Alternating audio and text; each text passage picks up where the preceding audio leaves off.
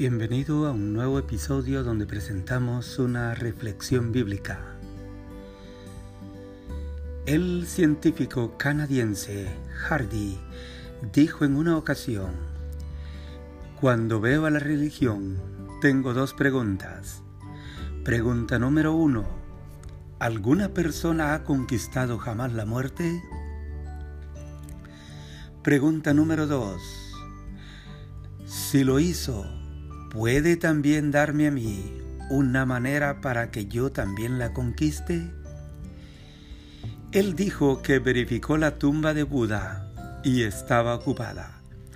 Verificó la tumba de Confucio y estaba ocupada. También verificó la tumba de Mahoma y estaba ocupada.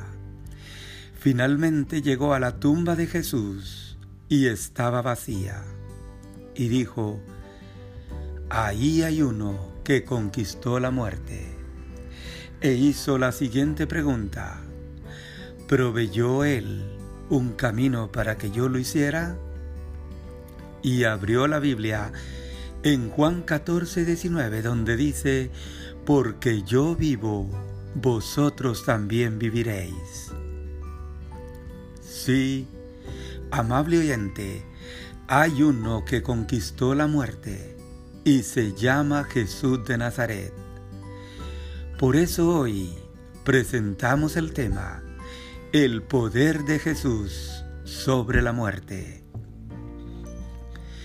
El Evangelio de Lucas nos narra tres ejemplos del poder de Jesús sobre la muerte. En primer lugar, Jesús resucitó de la muerte a la hija de Jairo. Lucas capítulo 8, versículos 41 al 42 y luego el 49 al 56 nos presenta este hecho. Aquel día cuando Jesús resucitó de la muerte a la hija de Jairo. La Biblia dice que esta muchacha era hija de un hombre principal de la sinagoga judía,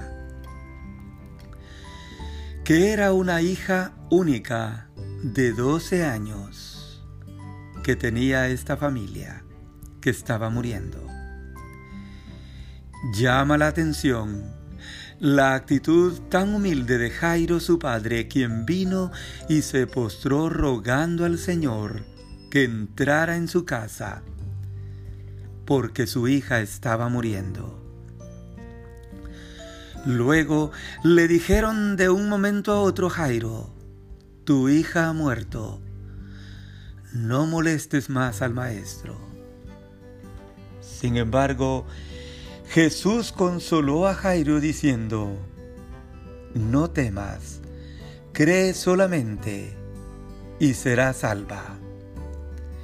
El Señor finalmente llegó a casa, entró a ella con tres de sus discípulos y tomó al padre y a la madre, mientras todos lloraban y hacían lamentación por ella. Pero el Señor estaba presente para hacer un milagro. Jesús señaló que la niña no estaba muerta, sino dormida. Sin embargo, todos se burlaron de él cuando él dijo estas palabras. Pero el Señor resucitó a la niña, tomándola de la mano y clamando, muchacha, levántate. Y el milagro fue hecho en la niña. La Biblia dice que su espíritu volvió e inmediatamente ella se levantó y Jesús mandó que le dieran de comer. ¿Cómo reaccionaron sus padres? ¿Cuál fue la reacción de su padre y de su madre? La Biblia dice que ellos se quedaron atónitos y que querían contar todo lo que había sucedido. Pero el Señor Jesús le mandó que no contaran a nadie lo que había sucedido. El segundo ejemplo que encontramos del poder del Señor sobre la muerte lo encontramos en Lucas capítulo 7 versículos 11 al 17, donde encontramos a Jesús resucitando de la muerte al hijo de la viuda de Naín.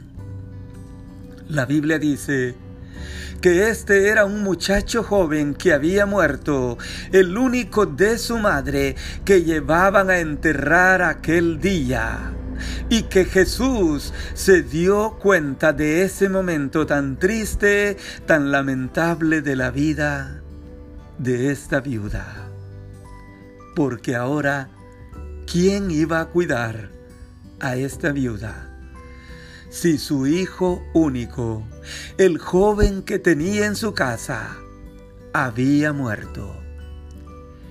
Pero la Biblia dice que cuando el Señor la vio, se compadeció de ella y le dijo, no llores. Qué bendición. Que el Señor en este momento tan crítico, tan duro, difícil de la vida, diga a una mujer, no llores.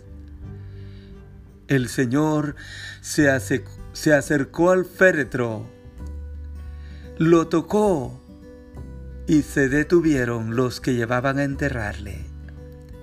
Y el Señor le dijo al joven, a ti te digo, levántate. Y el milagro también se hizo aquel día en la vida de aquel joven, quien al instante, la Biblia dice que el que había muerto se incorporó y comenzó a hablar y fue dado a su madre. ¿Cuál fue la reacción de la gente? La Biblia dice que todos tuvieron miedo, que glorificaban a Dios diciendo, un gran profeta se ha levantado entre nosotros y Dios nos ha visitado. La Biblia dice que aquel día la fama del Señor se extendió por toda Judea y alrededor de la región. Un dato interesante que notamos, amable oyente, en estos dos milagros es este que a la hija de Jairo, de Jairo, el Señor Jesús le dijo, levántate, y al joven de la viuda también le dijo, levántate. Amables oyentes, un día, cuando el Señor venga por su iglesia, dirá las mismas palabras.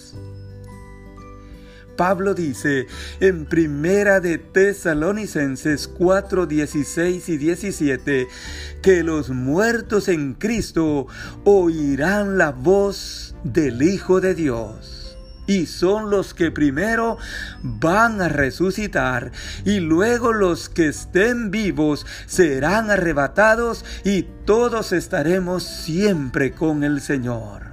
Amén.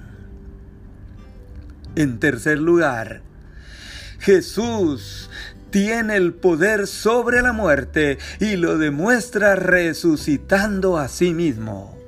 De eso nos habla el día de hoy, Lucas capítulo 24, versículos 1 al 12. Es que él dijo un día en Juan 10, 17, yo pongo mi vida para, para volverla a tomar. Y es precisamente lo que así hizo aquí.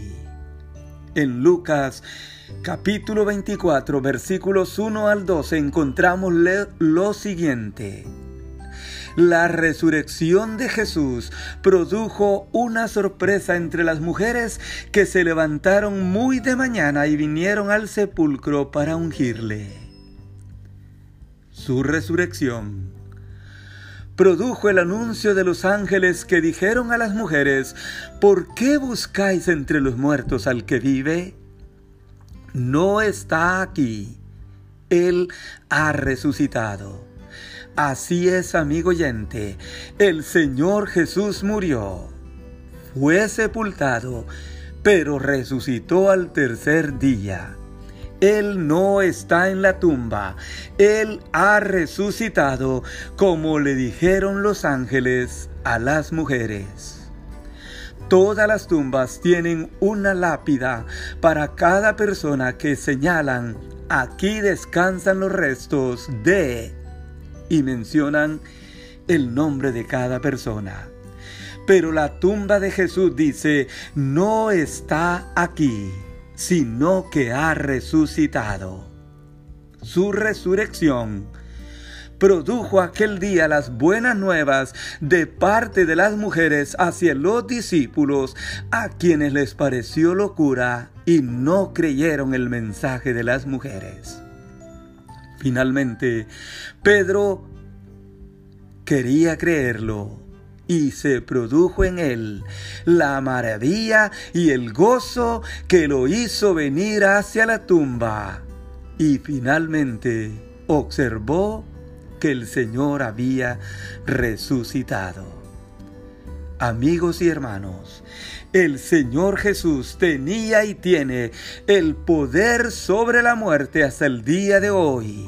Y esa es la esperanza de todos los creyentes en Cristo Jesús. Él dijo un día, yo soy la resurrección y la vida. El que cree en mí, aunque esté muerto, vivirá los creyentes. En conclusión, podemos decir ahora, como dijo el apóstol Pablo, ¿dónde está, oh muerte, tu aguijón? ¿Dónde, oh sepulcro, tu victoria? Y podemos decir también, porque para mí el vivir es Cristo y el morir es ganancia. Pero además podemos decir, pues si vivimos, para el Señor vivimos, y si morimos, para el Señor morimos. Amigos oyentes, esta es la confianza que usted y yo podemos tener en el Señor pero usted debe de permitirle a Cristo entrar en su vida, en su corazón y ser el Salvador personal de su vida misma. Así usted podrá decir, como nosotros, pues si vivimos, para el Señor vivimos y si morimos, para el Señor morimos. Sea que vivamos o que muramos, del Señor somos. Así es. ¿Sabe por qué? Porque el Señor Jesús tiene el poder sobre la muerte. Bendiciones y el Señor esté con cada uno de nosotros en esta nueva semana. Amén.